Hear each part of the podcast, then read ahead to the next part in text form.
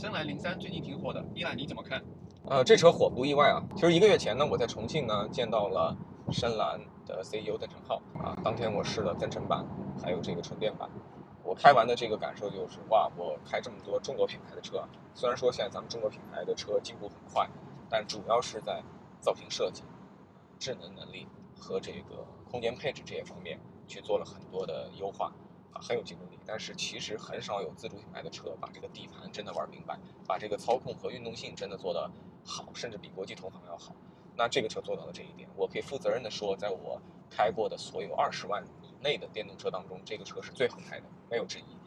呃，这个车其实开起来的感觉会特别让你觉得像一个来自中国的 Model 3。我觉得它很聪明的对 Model 3的几个在中国不是那么迎合群众的这个地方呢做了修正。Model 3呢，很大胆的拿掉了仪表啊，就像我现在开这台 Model Y，它没有仪表，我很喜欢，但是有很多人觉得这太激进了啊，不能接受啊，这样的车开起来有恐惧感。深蓝零三加上了仪表，那 Model 3是一个两厢不像两厢，三厢不像三厢的非传统造型，其实很多中国人的审美当中也不太能接受。深蓝 S L 零三把这点也改了，它是一个更典型的一个啊中国人眼中的轿车的造型，它还做了一个很棒的大掀背，这是最新的审美的流行。啊，当然了，大掀背也能带来很多传统三厢车无法具备的这个行李箱的空间优势。深蓝 S L 零三它提供了纯电和增程这两个不同的版本啊。有人说有氢能源，但我觉得氢能源的更多的在这个阶段只是一个形象，只是一个技术储备，我们就不聊氢氢这个版本了。有的朋友就会觉得，如果你同时提供增程和纯电，你就不是纯粹的电动车。我觉得这个观点对于绝大多数过去的产品是成立的。啊，但是实际上这个事情还是要很本质的去看这个问题。我觉得你看一个车啊，是不是好的电动车平台里做出来电动车，你关键是看它做出来的结果，也就是用户体验。你看过去的那些油电兼容平台搞出来的车呢，它有几个硬伤，比如说后排的空间是不是中间就会凸起的很多，然后比如说前面，它肯定是没有能力做一个隐藏的前备箱的。然后再比如说这个车里边你坐进去以后，反正包括行李箱吧，包括这个底盘吧，你总觉得有些地方你就能找到一些不对劲儿，一些这个处理上你会觉得明显有强行把一个油产品改成电产品的这种影子。你去深蓝 S L 零三，你可以试一下，你找不找到这些问题啊？如果你在这个车上 感受到的各种的体验都跟，比如说那个你去特斯拉或者你去一些所谓的这种新款纯电动车上。去比它不输，甚至更好，那我觉得它可优可点就不是一个问题啊。当然了，还有第四点啊，就是这个价格。呃，Model 3，呃，很多人喜欢，但价格还是有点贵。这个车大概是 Model 3打一个七折的这么一个价格水平，所以的话，对于很多用户来讲啊，他就会更容易接受。这个车在研发过程中一定是高度考虑了 Model 3的这个存在的啊，这个毋庸置疑啊。那么这个车。我当天试驾以后呢，力的找到了两个可以挑的毛病，然后我就当场就提给了这个 CEO 邓成浩啊，也都是跟我平时开特斯拉，包括开极星和大众 ID 去对比以后，我觉得啊确实存在的问题。第一个就是这个能量制动回收，特斯拉这个能量制动回收和极星的能量制动回收是我最喜欢的，他们就是做到了对于喜欢能量制动回收和单踏板的人来讲，它能够给到你这个体验，对吧？那极星比较好的地方就是，如果你真的不喜欢，你就关掉这个东西。那么你就是一个更传统的这种双踏板的这种驾驶模式，然后我觉得这个深蓝零三会跟大众 ID 四会有些像，他们都提供了能量智能回收，但那种回收力度和体验都叫聊胜于无。我觉得呢，最好的办法就是像极星这样，极星是提供了重、轻和没有三档。那这个重呢，就特别适合像我这样的就想用单踏板模式开车的人；没有就适合传统的人。那轻的话就是适合那种干什么事情都喜欢这个先迈一小步的人，对吧？那就能够兼顾所有人。但我认为，最起码一个没有和一个重能量自动回收这两档的设置，它实际上对用户体验来讲是非常重要的。然后第二点呢，就是这个车呢，虽然开着很舒服，但是你在呃遇到红绿灯你要那个制动。把这个车彻底停下来的时候，你会发现在最后的这个制动过制制动过程中啊，这个车的这个前后俯仰的姿态还是有一些些的这种飘忽不定。这方面呢，跟极星、跟特斯拉的这个调教的炉火纯青相比，就有了一定的这个差距。那考虑到深蓝 S103 是一个比较运动、年轻风格的轿车，我觉得这点上呢，咱们应该用一个更苛刻的标准去期待它啊。所以我当场就把这两个意见呢交给了这个邓工，然后相信邓工呢。会跟团队一起在后面呢，有机会去啊调整这个东西。再聊一下这个市场角度啊，那其实这个车我是非常看好的啊，因为之前就参与过一些工作，我是觉得月销过万是起步价，那最终看这个定价是多高决定它的上限。现在最终的定价出来以后呢，比预售价低了大概一万吧，我觉得这个上限应该是两万啊，这是我的这个看法。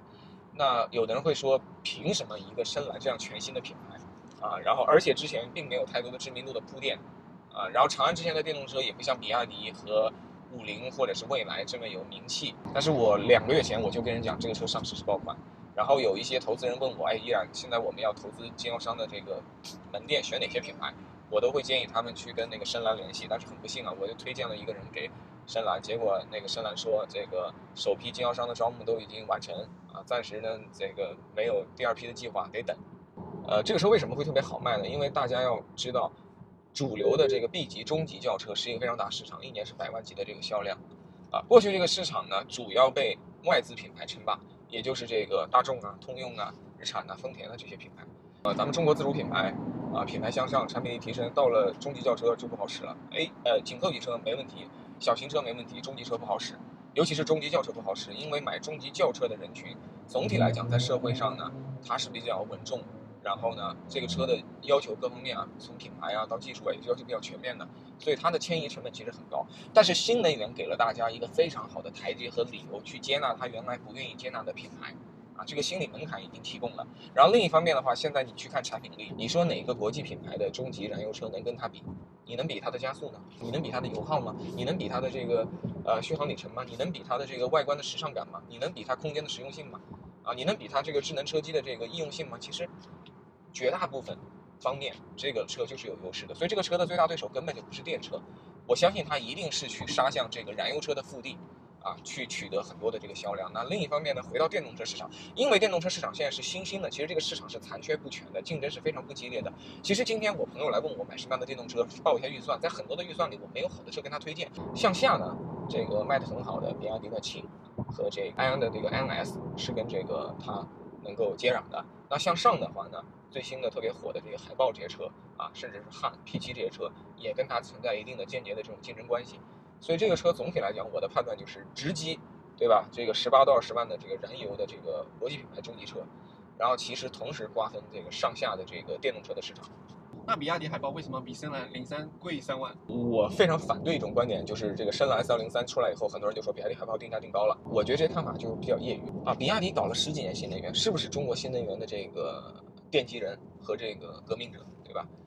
那他十几年来，对吧？为新能源这件事情吃了多少亏啊？付出了多少这个提前的努力？花了多少研发费用？品尝了多少市场的苦果啊？到今天了，他在网上几乎是一个。啊，我在知乎和 B 站都能感受到，几乎是一个半政治正确的品牌，特别像前几年华为在手机行业的这个江湖地位。那它品牌都这么如日中天了，那它的工程师也愿意在这个车上，除了后驱版，还搞上一个比较强烈的四驱版啊，还研发一些先进技术。那你当然就要理直气壮的把价格定高了。定高价格，第一点是支撑你的研发做更多的投入，持续去技术领先。第二点，你的品牌有这么强势的耕耘，有这么强势的积累，如果你不定高价，你就是对自己品牌的辜负和浪费，这个在商业上是非常不合理。的，那么长安深蓝这个车呢，它得务实点，因为过去长安集团毕竟在电动车上没有太大的建树啊，主要是在比较便宜的一些经济型车上有比较还不错的表现啊，所以在我看来呢，呃，这也是为什么今天长安深蓝以一个非常务实的姿态进入了这个市场啊。我觉得现在这个市场的状态就是跑马圈地，其实不要太去计较你圈到的是哪块地，重要的是你得有块地，因为过两年你就发现没有地可以给你圈了。你看当年的中国的燃油车为什么十多年来，对吧？我作为一个从业者，在网上天天看到网友骂中国汽车产业人不行啊！你们这帮从业者都都是吃白饭的，对吧？国际品牌的天下，这不是废话吗？燃油车市场国际品牌比中国品牌早出发至少五十年，这是有很大的这个时间差距的。你跟人家跑步跑一千米，人家早跑五百米，你能赢吗？